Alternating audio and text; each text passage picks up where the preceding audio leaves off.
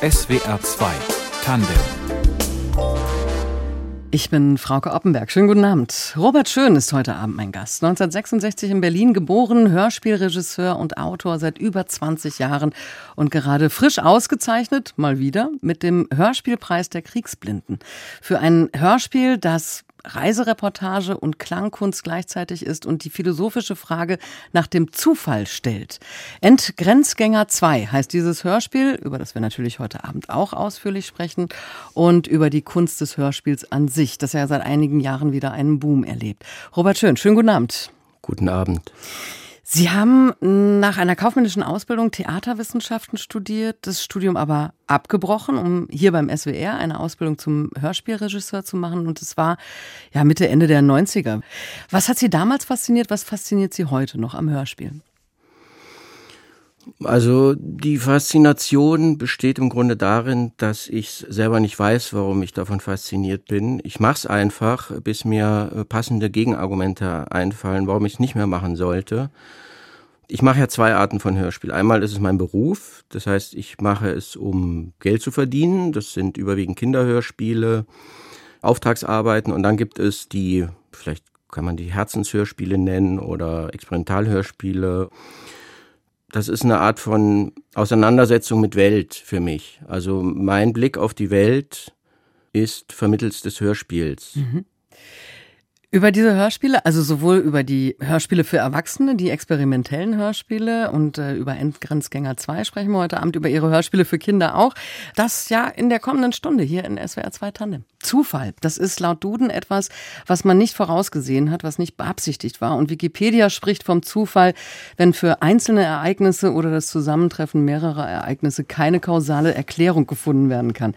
Mein Gast heute Abend äh, hat sich dem Zufall angebiedert, wie er selbst sagt. Robert Schön ist Hörspielautor und Regisseur und hat gerade für sein Hörspiel Entgrenzgänger 2 den Hörspielpreis der Kriegsblinden erhalten. Und das war oder ist ein Hörspiel, ja, das das Prinzip Zufall zum Konzept erklärt. Oder erklären Sie mal, wie dieses Hörspiel entstanden ist.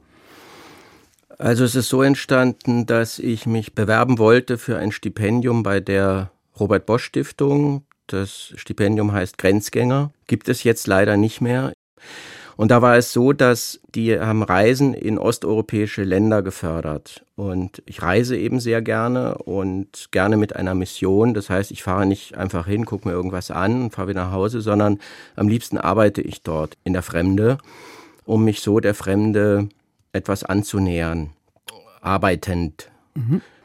Und dann äh, habe ich überlegt, ja, wo fahre ich hin? Rumänien, Bulgarien, wofür bewerbe ich mich, was mache ich? Und dann bin ich auf die Idee gekommen, ich meine, das ist jetzt keine besonders originelle Idee, aber auf die Idee gekommen, das einfach auszuwürfeln, welches dieser Länder ich bereise und kam dann so auf die Idee, den Zufall vielleicht so überhaupt als Grundprinzip des ganzen mhm. Stückes zugrunde zu legen. Ja. Also Sie sagen, das ist nicht originell. Ich finde das extrem originell. An etwas, was ja so kunstvoll gebaut ist wie ein Hörspiel, mit dem Zufall ranzugehen, also das dem Zufall zu überlassen.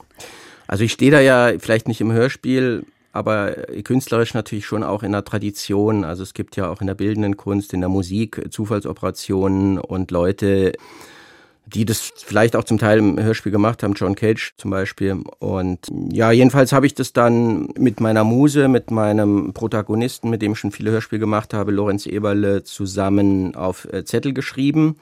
Alle Länder. Und dann haben wir sie einfach, weil wir auch sehr viel spielen, wir spielen immer Backgammon und da wird auch viel gewürfelt, da hatten wir die Würfel zur Hand, habe ich dann mit ihm zusammen ausgewürfelt, welches Land wir bereisen gemeinsam, um dort ein Hörspiel zu machen. Und die erste Reise, also es gibt natürlich Endgrenzgänger 1 und Endgrenzgänger 2. Die erste Reise ging nach Voronezh in Russland und das zweite in den Nordkaukasus nach Tscherkesk. Beide Städte waren mir vorher überhaupt kein Begriff. Was wussten Sie darüber? Nichts. Ich musste erst mal googeln, wo das überhaupt ist. Und auf dem letzten Zettel stand eben Russland und dann mussten wir nach Russland. Und dann haben wir eben 100 größte Städte rausgesucht, die auch wieder auf Zettel geschrieben, wieder gegeneinander antreten lassen. Und dabei kam eben Voronezh raus. Also sind wir nach Voronezh gefahren, haben dort dieses Hörspiel gemacht. Dann gab es aber Probleme mit der Robert Bosch Stiftung, weil das Reisedatum vor dem Genehmigungsdatum war und das geht laut Statuten nicht. Also haben Sie einfach noch einen Endgrenzgänger 2 hinterhergeschoben? Genau, das, darauf haben wir uns dann geeinigt. Dann haben die gesagt, ja, aber Russland steht schon im Formular, also ihr müsst nach Russland. Also wieder nach Russland. Diesmal 200 Städte auf Zettel geschrieben, wieder gegeneinander antreten lassen und dann kam eben Tscherkesk dabei raus, mhm. gegoogelt, wo es ist. Dann kam Corona dazwischen. Das heißt, ich habe kein Visum bekommen für Tscherkesk. Und dann kam der Krieg. Dann kam der Krieg, aber der Krieg ist nicht so schlimm wie Corona, jedenfalls was die Visumserteilung betrifft. Und obwohl Krieg war, habe ich ein Visum bekommen. Das Problem war allerdings, äh, dorthin zu kommen. Ja. Also weil, weil es gab ja keine Flugverbindung nach Moskau, keine Einreise über den Landweg. Und das Hörspiel erzählt dann auch von den Schwierigkeiten dieser Reise. Wir hören da mal rein in Endgrenzgänger 2. Nee, das ist ja, das sind ja, das sind ja Grenzen, das müssen ja, also wir brauchen ein Visum, das ist, äh, das ist nicht so einfach. Ich stelle mir das dann so vor, ich stehe dann an der Grenze nach Russland und rufe dann rüber. Mhm. Sprechen Sie denn Russisch? Ja, wir müssen ja Russisch reden können. Wir Ach so. ja viele Anrufe. Nee, also sollte man schon ähm, die, die, Grund, die, die Basics. Äh, die Basics, ja, das ist, hat, hat schon ja. was mit Respekt ja auch zu tun. Mhm. Also, dann äh, sehr herzlichen Dank. Ja, schönen Tag Ihnen. Ja, ebenso, danke, tschüss. Tja, was machen wir jetzt?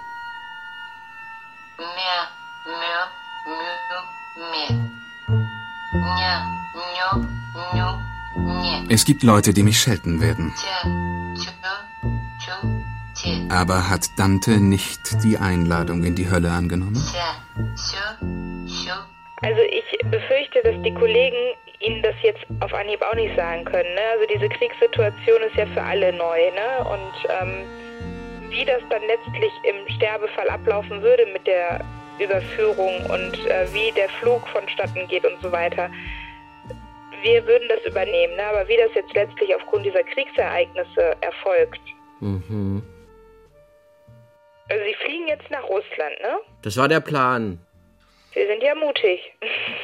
Das geht über das Zufallsprinzip. Ich habe das ausgewürfelt, die Länder. Mhm. Und dann hat halt Russland gewonnen. Okay. Und ähm, jetzt wollte ich nicht so schnell aufgeben.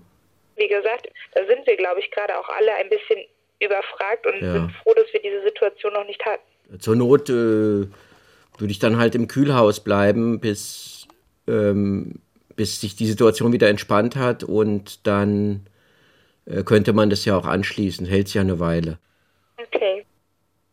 Ich hoffe, ich bleibe Ihnen als Versicherungsnehmer äh, auch die nächsten Jahre erhalten. Das hoffe ich auch. Alles Gute für Sie, ja? Und die Hölle auf Erden? Ist sie ein geografisch zu erfassender Ort, ein begrenztes Territorium? Gibt es irgendwo ein Schild, hier beginnt die Hölle, hier endet das Paradies? Und wenn es dieses Schild geben sollte, wer hat es aufgestellt? Darf man ihm trauen? Ich halte nichts von Schildern. Ich reiste.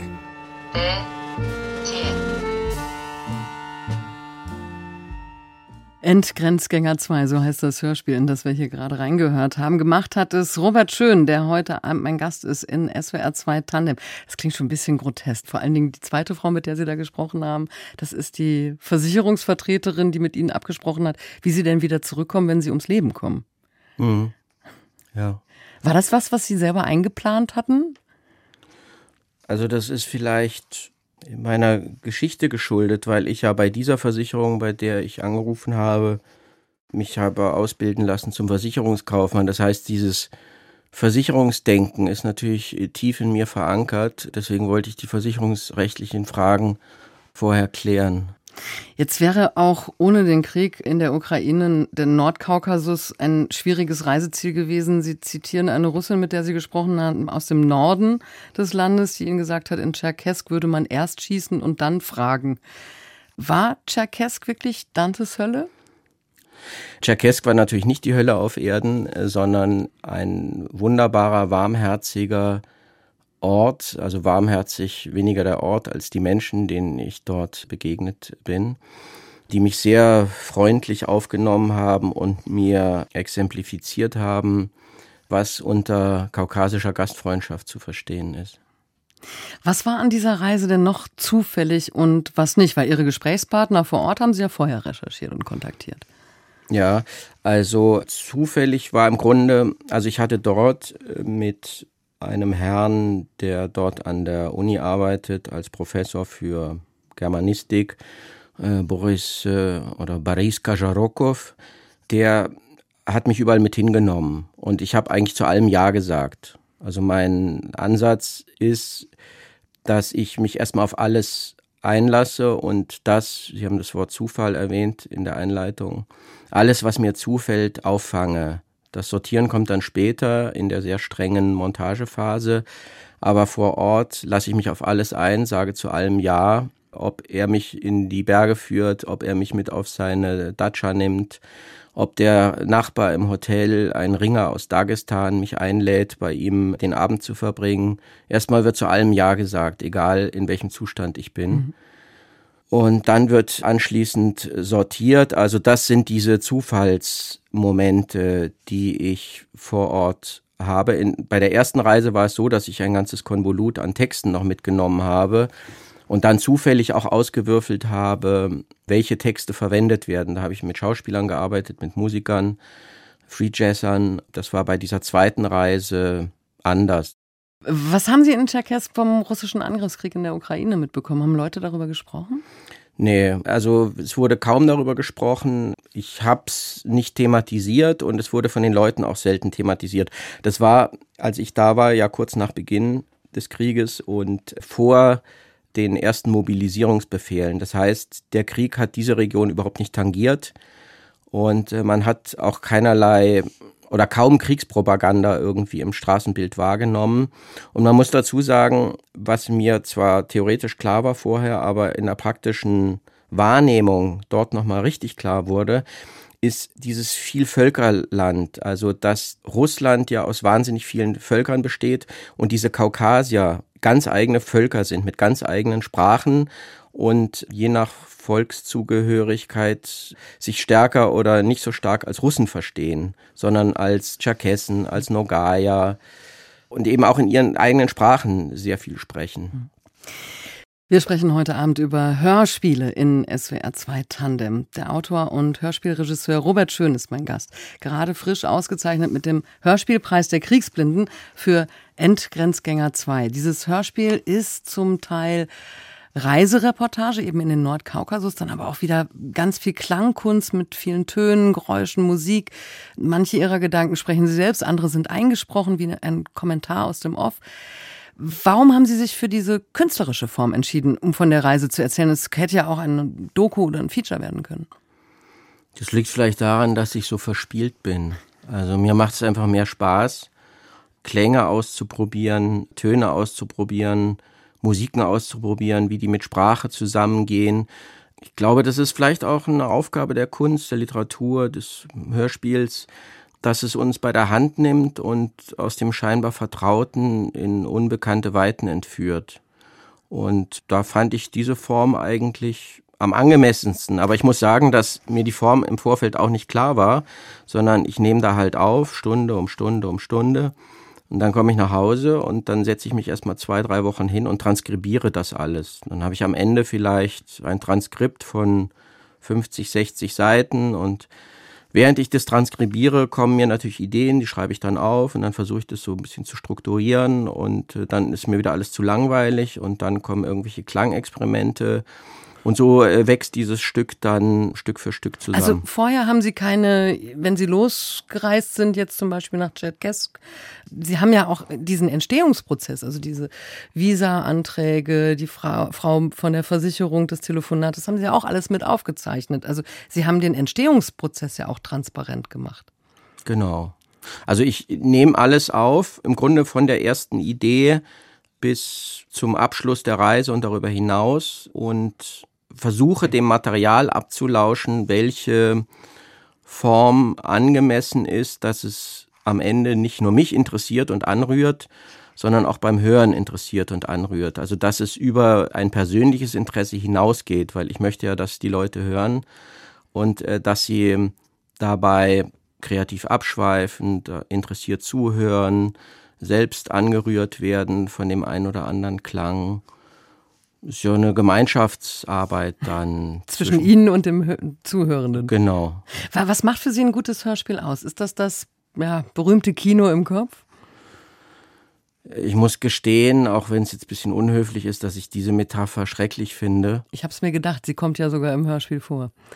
Und wird, glaube ich, auch ein bisschen auseinandergenommen. Kommt die im Hörspiel vor? Mhm. Aha, okay, muss ich, da muss ich mal rausschneiden, das Ding. Aber wenn sie auseinandergenommen wird, dann geht's. Also äh, ist es mehr, mehr Poesie? Äh, das würde mir besser gefallen. Poesie, was könnte man noch sagen? Was ist mit Linearität? Linearität, ja. Braucht, also es braucht es ein, ein, eine Linearität in einem Hörspiel, wenn es so kunstvoll ist und gebaut ist? Es kann auch mal eine Linearität drin sein. Es ist ja auch eine Linearität drin, nämlich eine chronologische Linearität, also eine zeitchronologische Linearität. Also die Linearität, äh, würde ich sagen, bestimmt das Hörspiel, bestimmt die Form des Hörspiels. Aber so das jetzt äh, von vornherein als Konstruktionsprinzip zu sehen, wäre jetzt nicht mein Ansatz.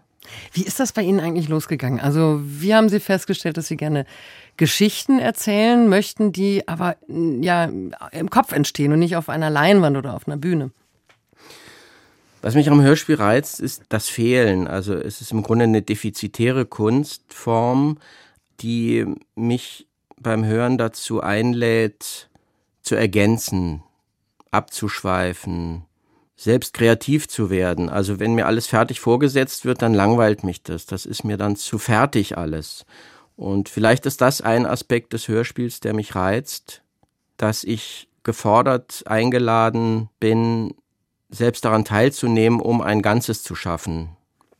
Was nicht unbedingt eine visuelle Ergänzung sein muss, es kann auch eine Abschweifung sein. Also zum Beispiel gefallen mir, mir persönlich jetzt äh, Hörspiele sehr gut, bei denen ich immer wieder feststelle, ich schweife ab, ich schweife kreativ ab und mir fallen Sachen ein, die ich in meine Ideenbox legen könnte, mhm. ausgehend von der akustischen Lektüre des Stückes.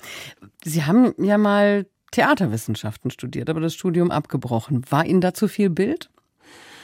der Südwestfunk damals war schuld, dass ich abgebrochen ah, habe, ja. weil äh, die mir kurz vor dem Diplom, es war damals noch ein Diplomstudiengang in Gießen, haben die mir einfach ein Angebot gemacht, ich könnte dort ein Volontariat machen. Und das war ja sowieso das, was ich die ganze Zeit wollte, ein Hörspiel-Regie-Volontariat. Das heißt, ich konnte dann bei den tollen Regisseuren und Regisseurinnen im Studio sitzen und zugucken, denen über die Schulter gucken, denen die tollsten Tricks ablauschen und wenn der SWF mir das damals anbot, ohne Absch Studienabschluss, habe ich es natürlich angenommen. Wer weiß, ob ich nach Studienabschluss dieses Angebot nochmal bekomme. Und dann habe ich halt gesagt, ja gut, wenn ihr mich so nehmt, ohne Abschluss, dann mache ich das natürlich. Eine Entscheidung, die Sie wahrscheinlich nie gebereut haben. Wenn Sie als der heute erfahrene Hörspielregisseur Ihrem damaligen Ich am Anfang der Karriere einen guten Rat geben könnten, welcher wäre das? Vielleicht äh, wäre das, bleib dir treu. Ist Ihnen gelungen? ab und zu, äh, ja. Wobei ich gestehen muss, dass das nicht auf meinem Mist gewachsen ist, sondern das hat mir mal, wir hatten in Gießen so Gastprofessoren und eine Gastdozentin war Danielle Huyer, die damalige Frau von Jean-Marie Straub, äh, Filmemacher. Und die hat mir zum Abschied gesagt, Robert, bleiben Sie sich treu. Viele Ihrer Hörspiele sind Hörspiele für Kinder. Dafür haben Sie ein ganz besonderes Fable. Darüber sprechen wir gleich auch noch ein bisschen weiter. Ein Ausschnitt aus dem Hörspiel Momo, jetzt gerade erschienen zum 50. Geburtstag des Jugendromans von Michael Ende. Regie bei dieser Produktion hat mein heutiger Gast geführt, Robert Schön. Was fasziniert Sie an dieser Geschichte von Momo? Das ist ja eine Geschichte der Freundschaft, der Zeit, der Harmonie, gegen das Graue, gegen die Hetze, gegen das, ja, die Harmonie zerstörende. Das ist einfach so von dem Michael Ende so fantastisch, allgemeingültig, völlig zeitlos auf den Punkt gebracht. Mhm. Und ich bin sehr dankbar dem Verlag, dass ich das machen durfte. Und in so einer Breite auch, also die Bearbeiterin Gudrun Hartmann hat das ja auf drei Teile angelegt. Also wir haben richtig, richtig viel Zeit gehabt. Das ist ja eines der großen Probleme auch im Kinderhörspiel überhaupt, wenn man Bearbeitungen macht, dass man dann irgendwie so ein 260 Seitenroman irgendwie auf 54 Minuten runterkürzen muss. Und da geht halt so viel verloren. Man ist dann nur in der Semantik, man hat gar keinen Platz mehr für die Poetik eigentlich äh, des Textes. Das wäre ja auch verrückt, wenn man über eine Geschichte, ein, ein Hörspiel zu einer Geschichte über Zeit haben, ja, das produziert und selber keine Zeit hätte dafür. Ja, guter Gedanke. Hm. Sie haben über sich selbst geschrieben, Sie würden gerne Ihren Gedanken nachhängen und würden deshalb viel länger für alles benötigen. Trotzdem, wenn ich jetzt mal auf Ihre lange und beeindruckende Liste von Hörspielproduktionen schaue, kann das eigentlich gar nicht sein. Oder ist es auch ein bisschen Momo? Man kann sich Zeit lassen und trotzdem viel erschaffen und erreichen. Für mich war, als ich dann im Hörspiel gelandet bin, ein großes Problem dieser immense Zeitdruck. Nicht, weil ich es nicht kann, ich habe es dann schon auch irgendwie hingekriegt, aber mir hat es irgendwie keinen Spaß mehr gemacht, weil es alles so hektisch war. Man hat für eine Hörspielproduktion 54 Minuten, wie gesagt, ist Standardstundenstück, äh, hat man zehn Tage Zeit. Das heißt, man nimmt drei bis vier Tage auf, hat dann zwei, drei Tage Vorschnitt und dann hat man noch irgendwie fünf Tage für die Postproduktion, also für die Montage, für das Zusammenspiel von Musik, Geräusch und Sprache, für die ganze Komposition. Und das war mir alles zu hektisch. Und dann habe ich gedacht, was mache ich jetzt? Zwei Möglichkeiten. Entweder höre ich auf mit Hörspiel und mache was anderes, äh, gehe zurück zur Versicherung. Das war jetzt auch jetzt nicht so verlockend, die Idee.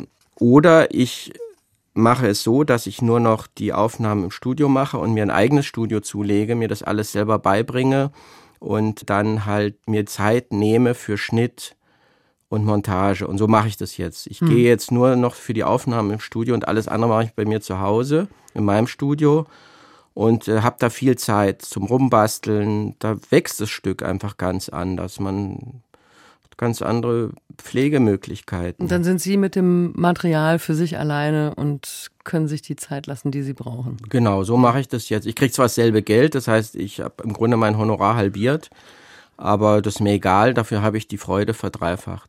Sie haben sehr viele Kinderhörspiele gemacht, auch für uns in SWR, Faustinchen oder die Chroniken von Narnia zum Beispiel. Was reizt Sie an ja, Kinderhörspielen, an dem Publikum Kinder? Also zum einen sind Kinder wahnsinnig direkt, was ihre Rezeption und ihre Beurteilung des Gehörten betrifft. Das finde ich klasse. Also wenn sie was gut finden, sagen sie es. Wenn sie was bescheuert und doof finden, sagen sie es auch direkt und lavieren nicht so herum.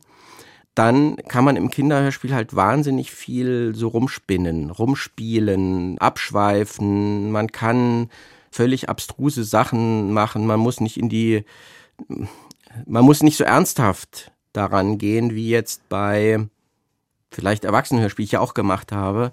Aber ja, so dieses Verrückte, dieses Spielerische, dieses Selber Kind sein. Selber Kind sein und vor allem auch dann in der Phase in meinem Studio, wenn ich mit Geräuschen spielen kann, wenn ich Geräuschlandschaften bauen darf, wenn ich mir aus der Kiste irgendwelche Geräusche raushole, da reinpacke und mit den Musiken dann zusammen, da entwickle ich einfach so eine kindliche Freude am Spielen. Und ich bin froh, dass ich das machen darf. Sie haben eine Tochter, die auch im Hörspiel Endgrenzgänger 1 vorkommt, die Sie da um Rat fragen. Machen Sie das eigentlich oft? Also ist Ihre Tochter eine wichtige Hilfe, auch wenn Sie zum Beispiel Kinderhörspiele schreiben? Ja, also ich habe ja zwei Töchter inzwischen und die machen immer mal wieder mit. Also ich caste die aber richtig, weil äh, die als Sprecherinnen dann auch. Als Sprecherinnen auch. Also je nachdem, was es für eine ähm, Form hat, dieses Stück, entweder als Sprecherin oder als, weiß ich ja, in dem Fall, wie Sie richtig erwähnen, dann einfach als Gesprächspartnerin und dann baue ich das ein. Also sie werden dann gecastet, wie viele andere auch, und wenn sie sich durchsetzen im Casting, dann dürfen sie mitmachen. Wenn mhm. nicht, nicht. Also es gibt keinen Bonus. Welche Rolle spielt Musik in Ihren Hörspielen? Unglaublich wichtig, also völlig unterschätzt eigentlich die Musik im Hörspiel weil die, wie in dem eben gehörten Beispiel, die emotionale Seite auf eine Art und Weise uns schenkt, die wir über die Sprache, die Semantik, über die Geräusche gar nicht so hinbekämen.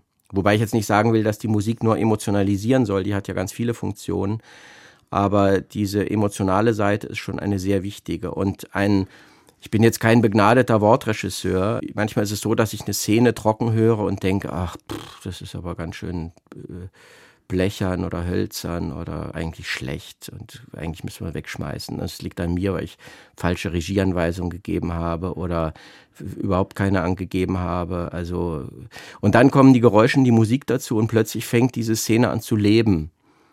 Und das hat schon viele Szenen gerettet.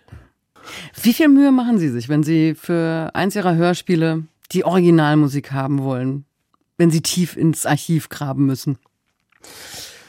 ich kann mich da schon sehr verlieren in solche Suchaktionen. Tief im Archiv sprechen Sie an. Es ist, ist jetzt ähm, eine gewollt galante Überleitung zum nächsten äh, Hörspiel, was Sie gerade produziert haben. Das heißt nämlich Tief im Archiv. Eine Hörspielschnupperei von 1949 bis 1963. Was ist das für eine Archivarbeit? Da kann ich vielleicht kurz was zur Genese sagen. Es war so, dass ich mal in Baden-Baden ein Hörspiel machen durfte und dann bin ich da durch die Gänge geschlendert und kam an einem riesigen Schrank vorbei und da war ein kurz ein kleiner Zettel vom Hausmeister, kann weg. Und dann habe ich natürlich erstmal rechts, links geguckt, ob mich jemand sieht. Dann habe ich den Schrank aufgemacht, was da weg kann und habe gesehen, dass die ganzen alten Karteikarten äh, hier ist noch eine, das sieht man jetzt nicht. Ich raschel mal, dass man sie hört. Ein schöner, Schön. Ja, so, so mehr, mehr Pappe schon fast. Pappe, genau. Und da sind die ganzen Hörspiele drauf. Also vom, vor allem natürlich vom Südwestfunk-Archiv, dann Südwestrundfunk, aber auch von anderen äh, Sendern. Und es waren ungefähr 25.000 Stück. Und die Jetzt sollten, sagen Sie nicht, Sie haben die alle mit nach Hause genommen. Die habe ich dann alle mit nach Hause genommen. Ich war zum Glück mit dem Auto da, habe das ganze Auto mit diesen Karteikarten vollgeladen. Die wären sonst im Schredder gelandet und jetzt in meinem Studio besteht ein Großteil der Einrichtung aus Karteikarten, die sich da stapeln und die ich so nach und nach alle durchgucke. Und da kam mir eben die Idee, aus diesen Karteikarten mal ein Hörspiel zu machen, weil ich diese Beschreibungen äh, so hübsch fand. Also es sind jetzt die Beschreibungen der Hörspiele. Sie haben nicht die Hörspiele an sich genommen, sondern einfach nur die dazugehörigen, ja, quasi Klappentexte. Also es war der Ausgangspunkt und so bei diesen Hörspielen, wie ich sie mache, ändert sich das Konzept ständig, weil mir ständig neue Ideen kommen. Und äh, ich will jetzt die ganzen Zwischenschritte überspringen. Am Ende sieht das Hörspiel so aus, dass ich im Archiv des Hessischen Rundfunks äh, recherchiert habe von den Jahren 1949, als der HR seine Sendelizenz erhalten hat, bis ins Jahr 1963, so für mich der Markstein des alten Hörspiels. Ab dann beginnen so die großen experimentellen Sachen. Außerdem war die Sendezeit auch begrenzt. Für jedes Jahr habe ich ein Hörspiel mir rausgesucht und aus diesem Hörspiel, sagen wir von 1949, nehme ich einen zweiminütigen Ausschnitt und dann improvisiere ich zwei Minuten über diesen Ausschnitt. Und dann kommt das Jahr 1950 dran. Und der Ausschnitt ist also nicht von mir gewählt, da kommt das Prinzip Zufall wieder mit rein, sondern mein Stück hat in den Minuten vier bis sechs dann den Ausschnitt aus dem Stück von 1950 der Minuten vier bis sechs. Also sie sind immer parallel geführt und hart angeschnitten, hart abgeschnitten. Also ich weiß gar nicht, welcher Ausschnitt. Ich muss einfach auf diesen Ausschnitt reagieren. Und so mache ich das halt eine Stunde lang. Mhm. Also der Hessische Rundfunk hat die tatsächlichen Hörspiele aus dem Archiv geliefert und die Hörspiel-Karteikarten kamen dann vom SWR.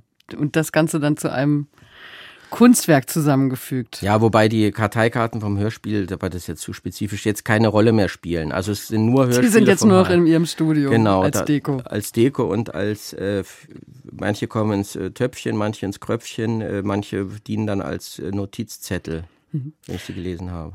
Am 29.10. um 22 Uhr wird dieses Hörspiel tief im Archiv, eine Hörspielschnupperei von 1949 bis 1963 beim Hessischen Rundfunk, also beim HR, uraufgeführt, ist dann auch in der ARD Audiothek abrufbar. Was kommt denn als nächstes? Also ich habe mich jetzt beworben für ein Stipendium, für ein Hörspiel, zu dem ich nach Tunesien fahren möchte, um dort eine einsame Hütte ein unbewohntes Haus für zwei, drei Wochen zu besetzen und zu einer Radiostation umzuwandeln und die Leute einzuladen, die dort auf die Überfahrt nach Deutschland oder nach Europa warten. Also Menschen, die geflohen sind. Geflohen sind, mir ihre Musik zu erklären, vorzuspielen, vorzusingen. Die ganze Warterei Heißt ja nicht, dass sie nicht noch die Musik in sich tragen, mit der sie aufgewachsen sind, die Teil ihrer Identität ist. Also ein Stück, das indirekt erzählt, dieses indirekte Erzählen. Ich spreche über etwas und erzähle dabei sehr viel anderes. Das ist auch eines der Prinzipien, die ich gerne mag. Können also weiter gespannt sein auf die Hörspiele von Robert Schön, der heute Abend mein Gast war in SWR 2 Tandem. Vielen, vielen Dank dafür. Ja, sehr herzlichen Dank und vielen Dank für Ihr Interesse am Hörspiel. Ich bin Frauke Appenberg. Machen Sie es gut.